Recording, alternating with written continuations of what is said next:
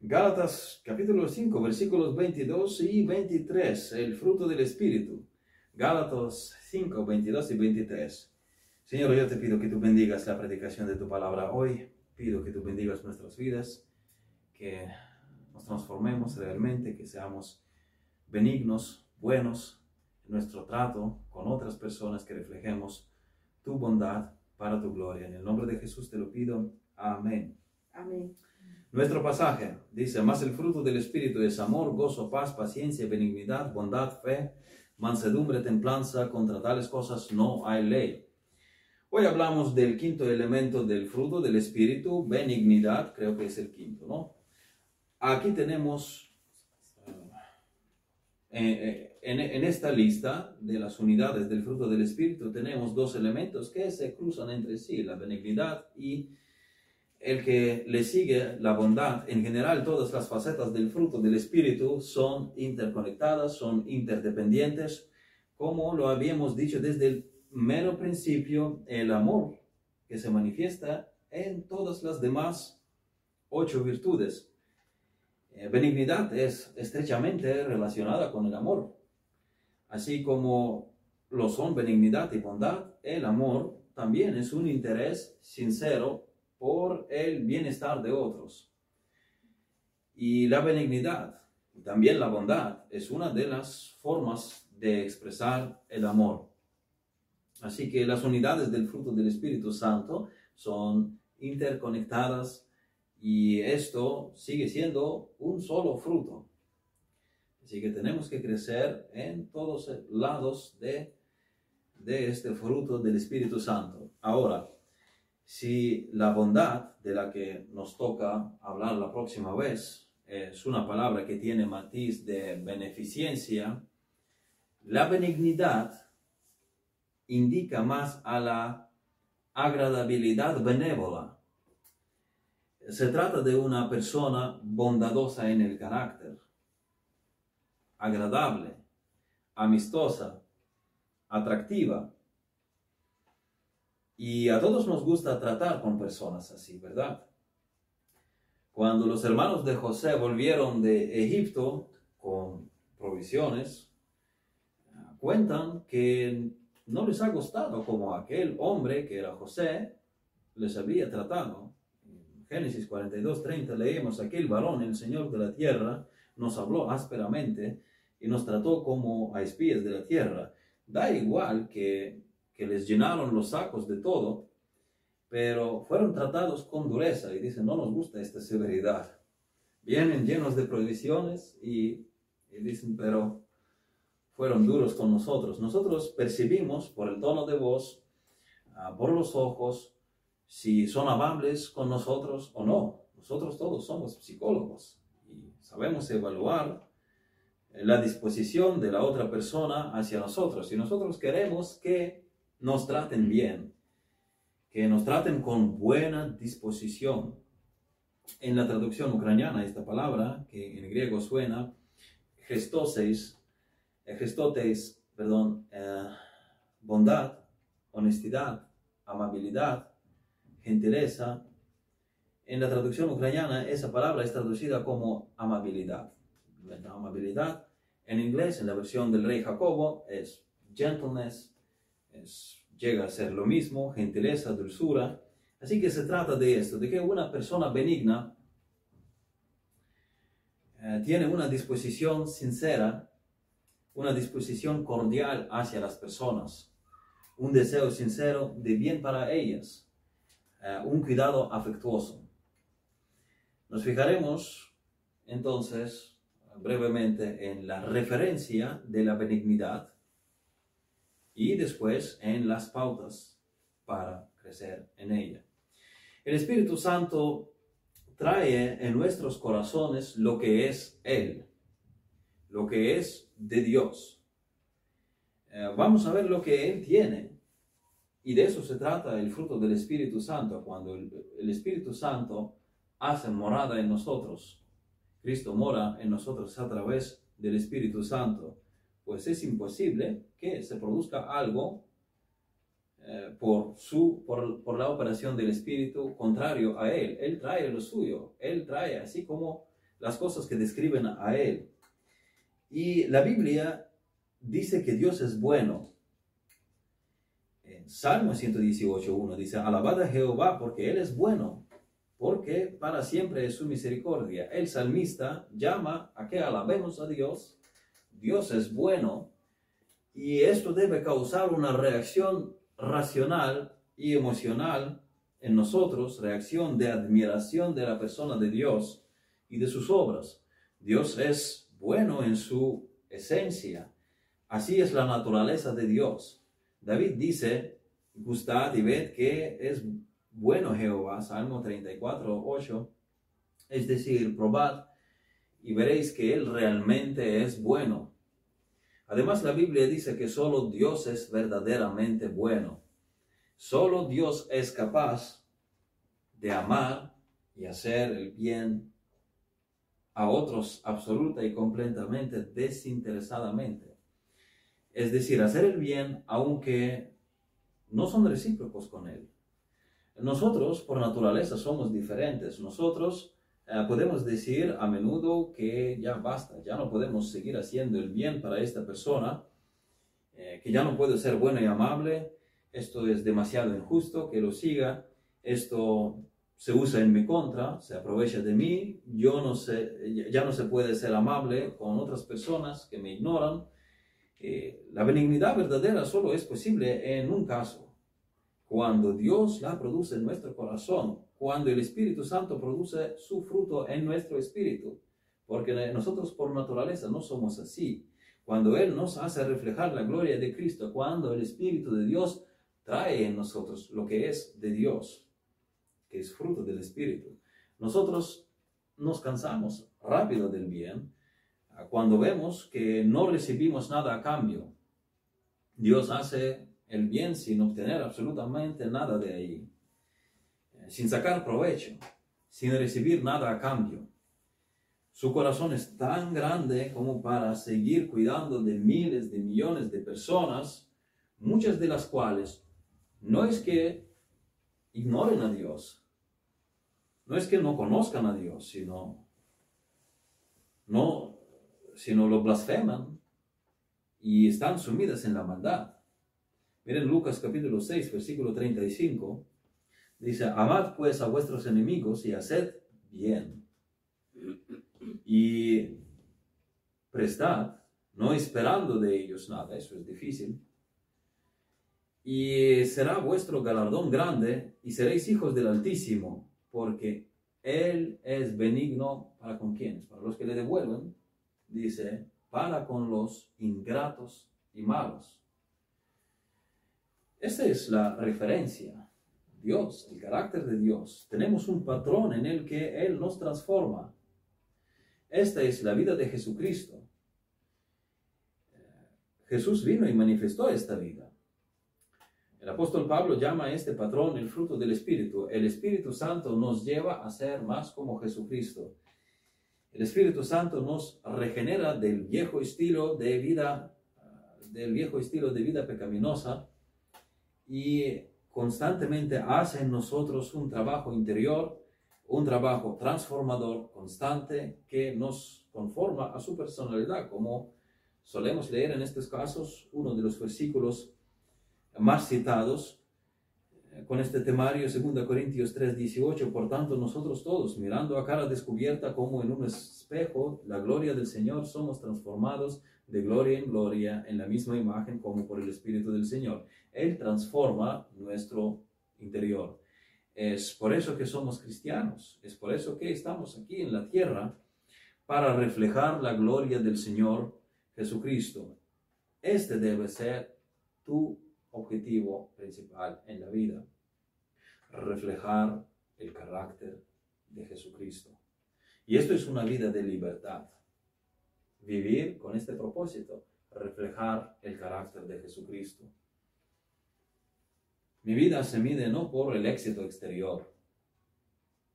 Si el ministerio es grande, o más grande todavía, o si suba a la cima de la carrera o no, o cómo hablen de mí, o si tenemos edificio, o si tengo o no tenga esto u otro, si yo persigo el objetivo de ser como Jesucristo, eh, los índices, todos estos índices del éxito externo, no me amargan, no me frustran. Pero el criterio del éxito verdadero es el carácter de Cristo en mí, es una vida de libertad. Y yo no, no dependo de las frustraciones externas.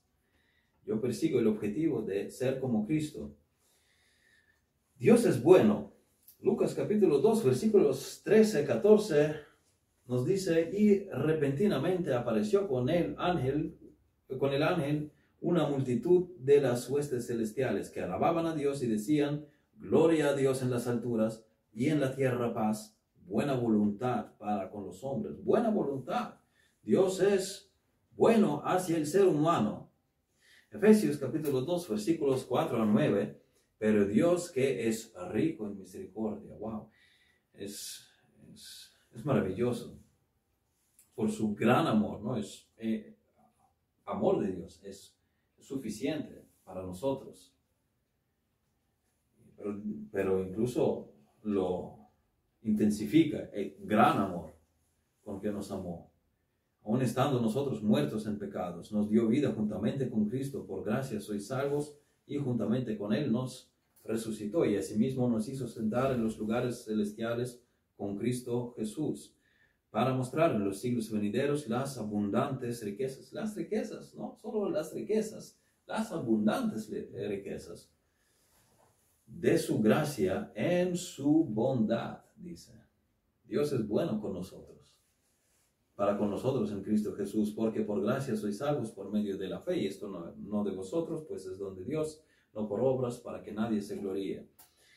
Dios nos manifestó su bondad, nos manifestó su misericordia, nos manifestó su gracia, su amor, habiéndonos salvado por la fe en Jesucristo. Pablo dice en Romanos 11, 22, Mira pues la bondad y la severidad de Dios. La severidad ciertamente para con los que cayeron, pero la bondad para contigo si permaneces en esa bondad, pues de otra manera tú también serás cortado. Dios muestra su severidad también, su ira para con los que le rechazan. Él no sacrifica su santidad, Él no sacrifica su justicia, su amor y su bondad están en perfecta armonía con su santidad. Así que si quieres conocer la bondad, la bondad de Dios, ven a Jesucristo. Cree en Jesucristo para vida eterna. Haz lo que decía David, gustad y ved que es bueno Jehová. Si lo rechazas, te espera el juicio porque Dios es santo. Eres juez justo. Y cada pecado tendrá el castigo justo delante de Dios santo e infinito. Pero tú refúgiate en Jesucristo, quien murió por los pecados del mundo. En Él el pecado está castigado. Solo si confías en Jesucristo para el perdón de tus pecados puedes ser salvo, porque Él llevó la ira de Dios por los pecadores. Primero de Pedro 3:18 dice, porque también Cristo padeció una sola vez por los pecados, el justo por los injustos, para llevarnos a Dios, siendo a la verdad muerto en la carne, pero vivificado en espíritu. Cristo, con su muerte, pagó rescate por nuestros pecados, por nosotros. Él fue tratado como deberíamos haber sido tratados nosotros, y los creyentes en Jesucristo reciben el trato como Él. Segunda Corintios 5, 21 dice, al que no conoció pecado, por nosotros lo hizo pecado, para que nosotros fuésemos hechos justicia de Dios en Él. Al que cree en Jesucristo, se le imputa la perfecta justicia de Cristo, porque a Cristo, en su sacrificio, fue imputado tu pecado. Así que ven a Jesucristo, cree en Él, sé salvo, no vayas al infierno. Todavía tienes tiempo de cambio, tienes la posibilidad de reconciliarte con Dios. La bondad de Dios te lleva a Él. Mira Romanos 2.4, dice, o menosprecias las riquezas de su benignidad, paciencia y longanimidad, ignorando que su benignidad te guía al arrepentimiento. A menudo pensamos que la severidad de Dios nos lleva al arrepentimiento. En realidad es su benignidad la que nos guía al arrepentimiento. Ven a Jesucristo. Dios es bueno. El Espíritu Santo nos transforma en su santa imagen. El Espíritu desmonta el viejo patrón en nosotros. Al inicio, en la conversión, hubo una firme determinación de someternos incondicionalmente a la verdad de Dios, negándonos a nosotros mismos, negando nuestro yo. Y a lo largo de nuestra vida con Cristo, a medida que nuestras mentes se reformatean, sustituyéndose los principios del viejo hombre por los del modelo que vemos en Jesucristo.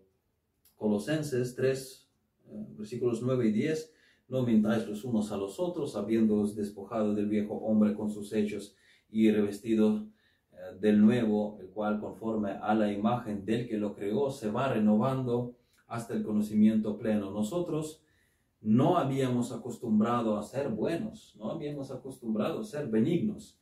Ahora que bajo el ministerio del Espíritu Santo en nuestras vidas queremos ser como Jesús, queremos desmontar los viejos hábitos. Por naturaleza no somos como Él. Si hacemos algún bien, bien esperamos que eso nos devuelva. Así es como somos por naturaleza. Otros, por ejemplo, sabiendo que el bien es capaz de disponer los corazones, con, convierten el bien en un, instrumentos, en un instrumento con el que logran su objetivo. Algo que eres amable hoy, a veces nosotros decimos. Nos parece sospechoso que la persona es muy buena con nosotros.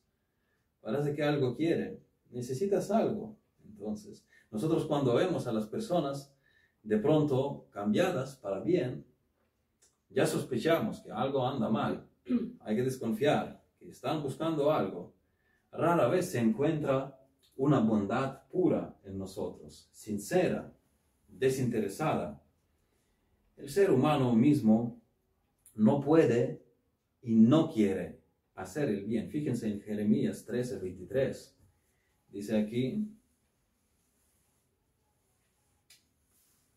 bastante elocuentemente, mudará el etíope su piel y el leopardo sus manchas, lógicamente no, es una pregunta retórica. Es algo imposible. Mudar de la naturaleza, mudar de fisionomía, así, por así. Así también, ¿podréis vosotros hacer bien estando habituados a hacer mal? La respuesta es no, así como el etíope no muda la piel, leopardo no muda sus manchas. También el pecador, habituado a hacer mal, no puede cambiar de pronto con su propio esfuerzo para el bien. Nosotros necesitamos la intervención divina. Nosotros necesitamos la intervención sobrenatural, la intervención del Espíritu. Nosotros necesitamos la regeneración. Romanos 3:12 también dice, todos se desviaron, aún se hicieron inútiles. No hay quien haga lo bueno, no hay ni siquiera uno. El hombre después de Edén ha perdido el sistema de coordenados. Fíjense en cómo ha cambiado la perspectiva del bien desde la caída. Miren lo que era antes, cuánta benignidad en las palabras de Adán. Génesis 2.23, cuando Dios trajo Eva a Adán, él dice, dijo entonces Adán, y, ahí donde él dice, esto es ahora hueso de mis huesos y carne de mi carne. Esta será llamada varona porque del varón fue tomada. Miren cuánta benignidad, cuánta aceptación. Esto es ahora hueso de mis huesos. Esto es carne de mi carne. Somos una sola carne. Y miren cómo cambia el cuadro después de la caída. Miren el rechazo. Miren el egocentrismo. Génesis 3:12. Y el hombre respondió, la mujer que me diste por compañera me dio del árbol y yo comí. Eso no fui yo, eso fue ella y yo no, no tengo nada que ver con ella. Antes era aceptación total, antes era acogida, antes era la voluntad de asociarse. Adán puso al principio un valor enorme en la mujer. Luego llega el capítulo 3 y el cuadro es totalmente diferente. Claro, palabrotas no hay, pero hay rechazo. Antes era aceptación, ahora rechazo. Yo no estoy con ella. Después de la caída, el hombre perdió la capacidad de hacer el bien, hacerlo verdaderamente. Ahora toda su importancia la centra en sí mismo. Esa es la descripción del pecador. Dios restaura la integridad del ser humano eh, salvándolo en Jesucristo, pero la restaura en conformidad a una imagen más excelente en conformidad al Hijo de Dios, Jesucristo. Es lo que el Espíritu de Dios hace en nosotros actualmente. Y en nuestra glorificación, cuando recibiremos nuevos cuerpos en la resurrección, en el retorno del Señor, tendremos cuerpos celestiales como el de Cristo, el segundo Adán, incorruptibles, eternos, gloriosos y llenos de poder. Filipenses 3:21, el cual transformará el cuerpo de la humillación nuestra para que sea semejante al cuerpo de la gloria suya, por el poder con el cual puede también sujetar a sí mismo todas las cosas. Así que el carácter de Dios que Él revela en las páginas de las Escrituras, que Él manifestó a la humanidad en su Hijo Jesucristo, su carácter, eh, la benignidad es la, la benignidad de Él, es la referencia cómo han de ser todos sus hijos. Debes estudiar la Biblia, debes estudiar el carácter y los hechos de Dios, debes estudiar las enseñanzas y los hechos de Jesucristo. Esta es la referencia, este es el modelo al que nos lleva el Espíritu Santo. Y por ende, eh, ¿cómo lograrlo? ¿Cómo trabajar en la benignidad? a la que nos llama la palabra de Dios. En Colosenses 3:12 dice, vestidos pues como escogidos de Dios, santos y amados, de entrañable misericordia, de benignidad, de humildad, de mansedumbre, de paciencia. La misma escritura no solo nos llama a ser benignos, que nos llama, acabamos de ver, que nos llama a ser benignos, sino que nos enseña también cómo serlo. Habla bastante la escritura de benignidad. Yo no voy a leer todos los pasajes, sino algunos hay escalones en este camino. Escalones en el camino y el primer paso es recibir la gracia de Dios. La Biblia enseña que somos salvos por gracia mediante la fe, sin obras. Pero las buenas obras son el resultado de la salvación. Es inevitable que aparezcan buenas obras en una persona que creen en Jesucristo para la salvación. Miren Efesios nuevamente 2, versículos 8, esta vez vamos a leer hasta 10, porque por gracia sois salvos por medio de la fe, y esto no de vosotros, pues es don de Dios, no por obras para que nadie se gloríe, porque somos hechura suya, creados en Cristo Jesús para buenas obras, las cuales Dios preparó de antemano para que anduviésemos en ellas. A las buenas obras precede la salvación Primeramente dice, por gracia sois salvos. Nuestra conversión, la fe en Jesucristo, por, gracias, sois, por gracia sois salvos por medio de la fe. Y las buenas obras son inevitables. No puedes vivir de otra manera que no sea manifestar las buenas obras en obediencia a Dios si eres, si eres cristiano, porque Dios te creó te creó así en la regeneración. Eres nueva criatura en Cristo. Así que el primer paso para el bien, para ser benignos, primer paso para las buenas obras, para hacer lo que es bueno a los ojos de Dios, para el verdadero bien, primer paso es la salvación por gracia, por medio de la fe en Jesucristo. Ven a Jesucristo. Pide que Él te salve. Cree en su sacrificio y resurrección que su sacrificio es completamente suficiente para tu salvación y tú lo aplicas a ti mismo.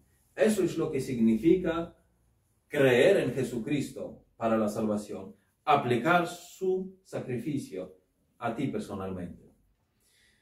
Tito capítulo 2, versículos de 11 a 14, nos habla también de, de la obra de la gracia en, en nosotros, porque la gracia de Dios se ha manifestado para salvación a todos los hombres, enseñándonos que renunciando a la impiedad y a los deseos mundanos, vivamos en este siglo sobria, justa y piadosamente, aguardando la esperanza bienaventurada y la manifestación gloriosa de nuestro gran Dios y Salvador Jesucristo, quien se dio a sí mismo por nosotros para redimirnos de toda iniquidad y purificar para sí un pueblo propio. Luego dice, celoso de buenas obras. Miren, todo empieza por gracia. Y el objetivo de la obra de la gracia es la redención y purificación de un pueblo que es celoso de buenas obras. Pero a esto precede la gracia, porque la gracia de Dios se ha manifestado. Recibe la gracia de Dios. Si oyes este mensaje y aún no eres salvo, no podrás ser bueno a los ojos de Dios sin ser salvo, sin pasar por la puerta Jesucristo, sin fe en Jesucristo, sin la gracia de Dios, no estás incluido en el pueblo celoso de buenas obras. No tienes al Espíritu Santo quien te capacite, quien produce este fruto. Tienes que primero recibir la gracia, porque la gracia es la que entrena para las buenas obras. Mira cómo dice aquí, porque la gracia de Dios se ha manifestado para salvación a todos los hombres, enseñándonos que esta gracia enseña, la gracia hace su trabajo, ella entrena al creyente que viva con el texto habla a continuación. Y miren el orden en que nos entrena la gracia. Nuevamente este pasaje de Tito. Primero, la gracia enseña a renunciar a la impiedad y a los deseos mundanos. Eh, muchos se lanzan a hacer buenas obras sin haber tratado lo primero. Eh, las, pasiones pecaminosas, la impiedad, los deseos mundanos, y así intentan tapar con buenas acciones, con benevolencia a los demás, intentan tapar con las buenas obras la carencia de eliminar los viejos hábitos de pecado. Ellos no se deshicieron de malos hábitos y se justifican, pero nosotros hacemos buenas obras. Somos buenos, tratamos bien a otros, somos amables, somos serviciales. No, eso, eso no es suficiente. La gracia enseña a trabajar en todo y lo hace en este orden. Primero sucede la transformación del corazón Luego el rechazo de la maldad, la impiedad y los deseos mundanos. Para esto necesitamos iglesia local para trabajar en ello, para ayudarnos a descubrir las áreas en las que cada uno necesita realizar ajustes. Por eso necesitas una iglesia local, no una iglesia virtual. Necesitas un liderazgo real que te supervise, no un par de predicadores en la red. El pastor, sin embargo, no puede hacer este trabajo por ti, pues quitarte los viejos hábitos. Eso no lo puede hacer el pastor. Esto te corresponde a ti.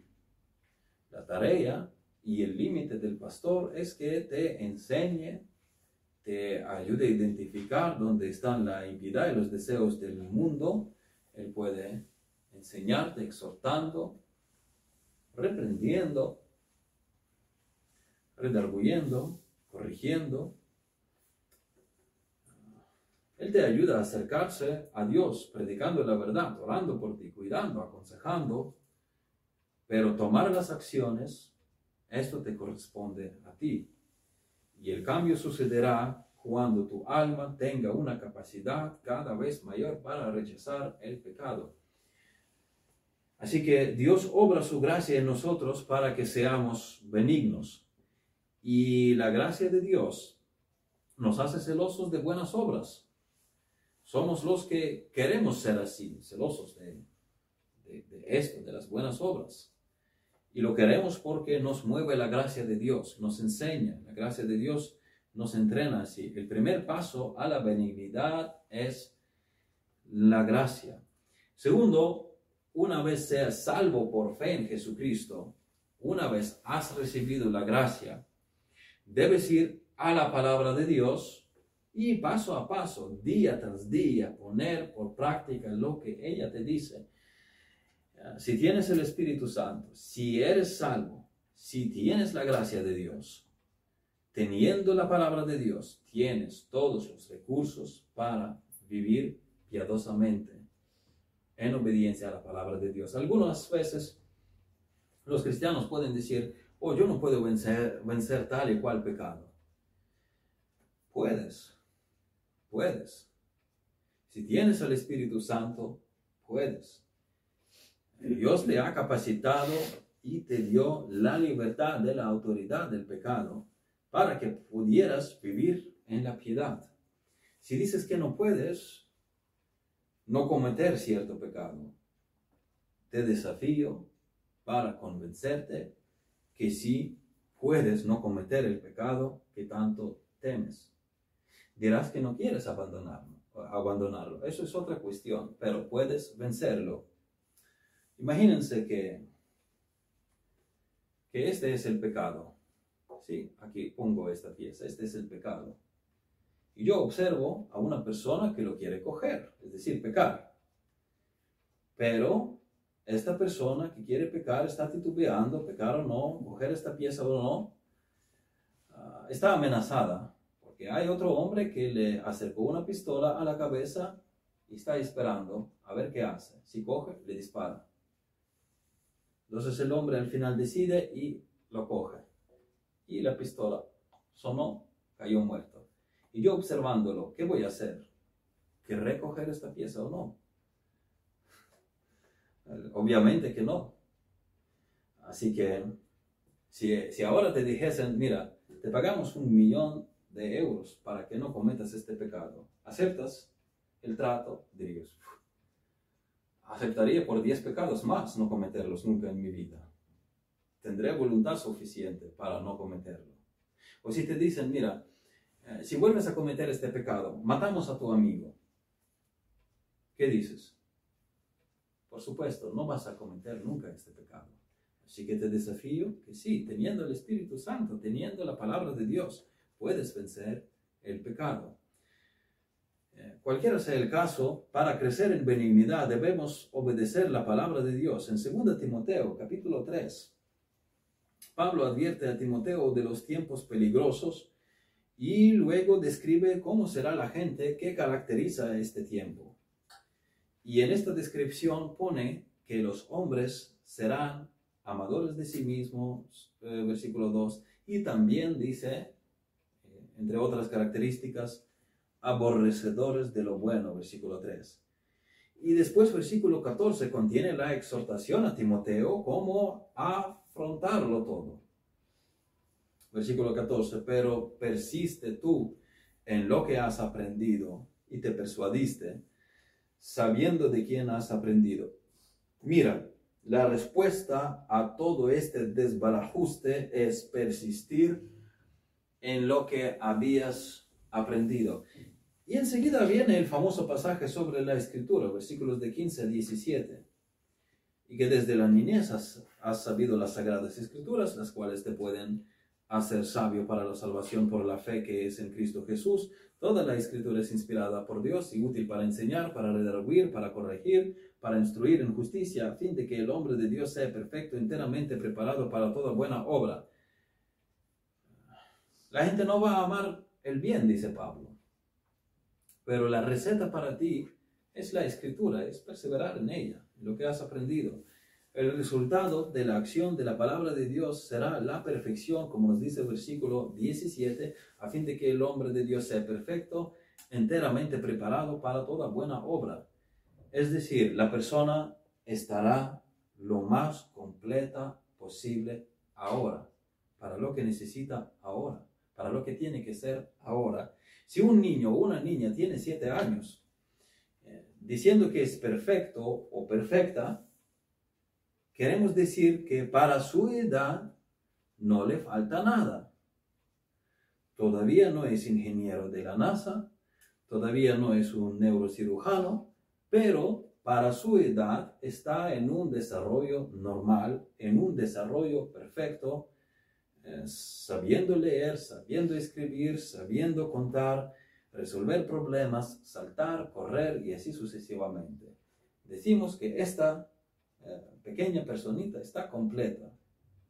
Así que eso es lo que quiere decir aquí con perfecto, enteramente preparado para toda buena obra y vemos que la escritura es suficiente para prepararnos para toda buena obra. La palabra nos hace más benignos, nos hace bondadosos. A menudo sucede que cuantas más, cuanto más estudias la Biblia, más duro te vuelves. Hay personas que les sucede esto, cuanto más estudian la Biblia, se vuelven más duras. Entonces, no estudian bien la Biblia es decir, que cada vez más se alejan de la bondad estudiando la Biblia. A lo mejor la estudian para hacer malabares con los hechos de la Biblia.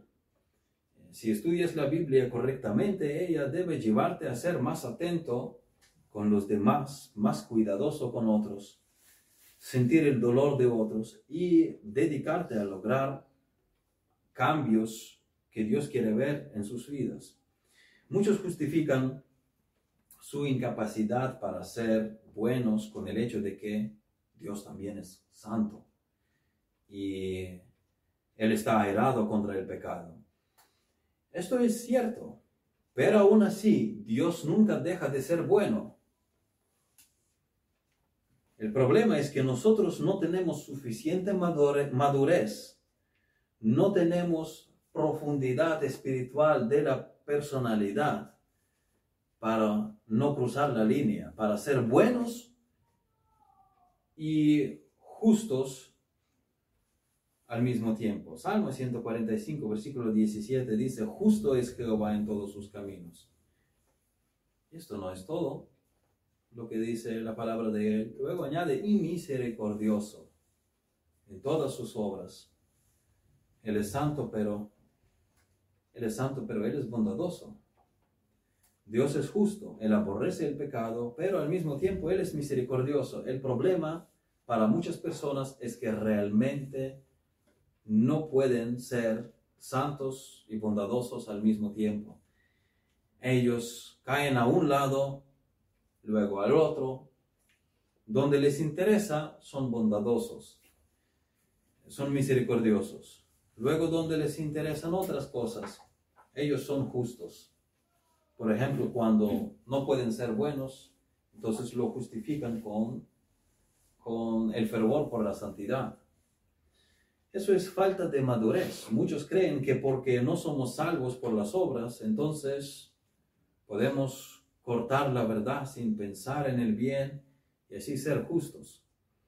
Pero el indicador de la madurez de la persona es cuando puedes tomar la santidad en serio y al mismo tiempo continuar siendo verdaderamente benigno.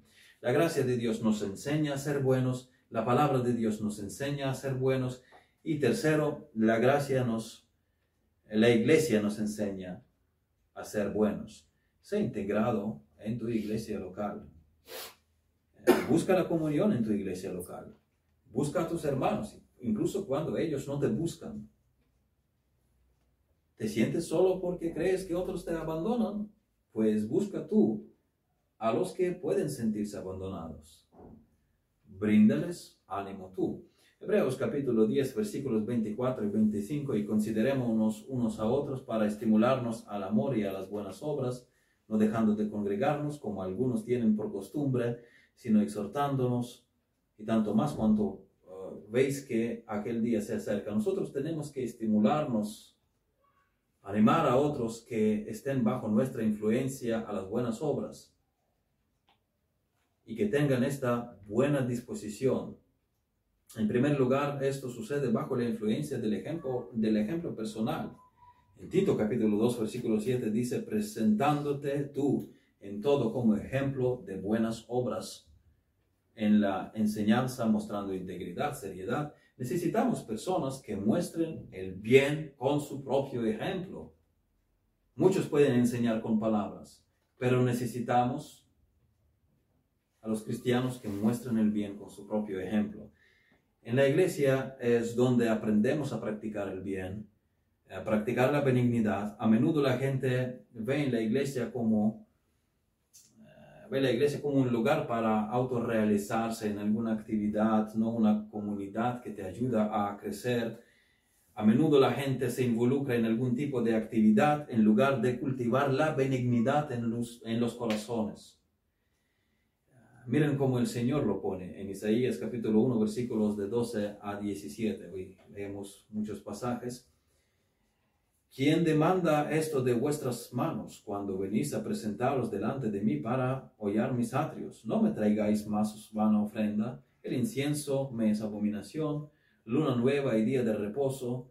El convocar asambleas no lo puedo sufrir. Son iniquidad vuestras fiestas solemnes Vuestras lunas nuevas y vuestras fiestas solemnes las tiene aborrecidas mi alma. Me son gravosas. Cansado estoy de soportarlas. Cuando extendáis vuestras manos, yo esconderé de vosotros mis ojos. Asimismo, cuando multipliquéis la oración, yo no iré.